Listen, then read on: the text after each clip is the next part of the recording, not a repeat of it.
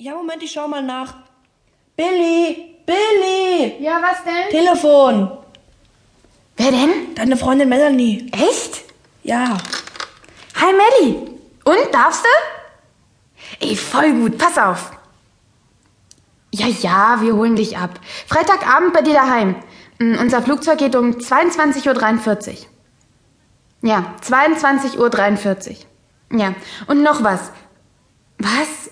Ja, logisch. Also pass auf noch was. Ähm, mein Vater meint, du solltest auch deine Bergschuhe mitbringen, weil wir vielleicht... Ach, du hast gar keine. Ja, warte mal, ich habe eine Idee. Was hast du für eine Größe? 38. Ja, warte, ich frag nur mal gerade. Ähm, Willy, was hast du für eine Schuhgröße? 38, 39, wieso? Hm, Du könntest doch bestimmt Melanie deine Bergschuhe leihen, wenn sie mit uns nach England fliegt, oder? Ich meine, du brauchst sie ja hier nicht. Moment mal, da bin ich aber anderer Also Meinung. es klappt, Melly. Dann bis Freitag, ja?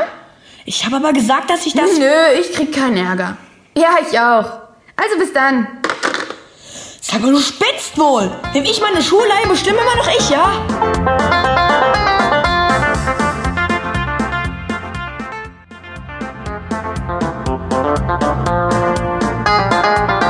Ja, ja, so geht's einem halt als jüngerer Bruder. Eines Tages werde ich noch ein Buch schreiben.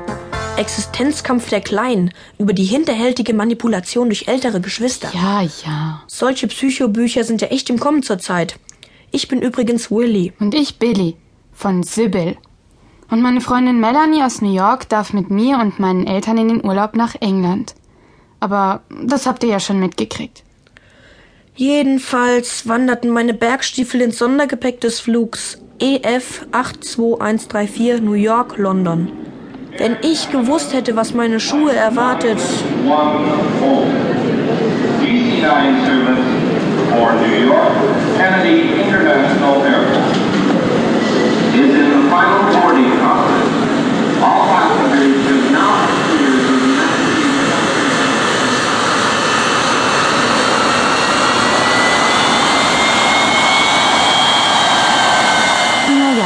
nach einem atemberaubenden Flug durch die Nacht und einer längeren Zugfahrt kamen wir jedenfalls gegen Mittag an.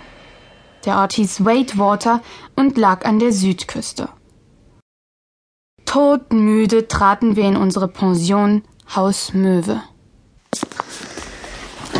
Ach, was werd ich diesen Urlaub genießen? Angeln, wandern, klettern. Das Faulenzen nicht zu vergessen. Was sagtest du, Billy? Habe ich was gesagt? Ja, oder höre ich schon Ja. Gespenster? Kann ja gut sein. Schließlich sind wir in England.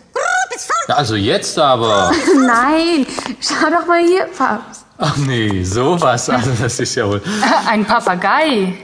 Ich glaube, der hätte Fußballkommentator werden sollen. Ja, England ist ja auch das Mutterland des Fußballs, wie es so schön heißt. Also, Mutterland oder nicht?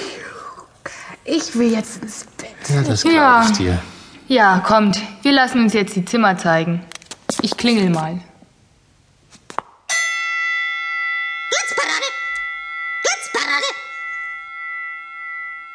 Auf das Klingeln kam eine freundliche, etwas steif wirkende Frau, eine gewisse Mrs. Shunderpool, und zeigte uns die Zimmer. Melly und ich bezogen gemeinsam ein Dachzimmer mit Wänden aus Holz. Es war wunderschön. Es gab Regale voller geheimnisvoller Bücher, und wenn man aus dem Fenster schaute, sah man ins Gebirge hinüber. Aber dafür hatten wir jetzt keinen Blick. Wir legten uns aufs Ohr und schliefen erst mal eine Runde.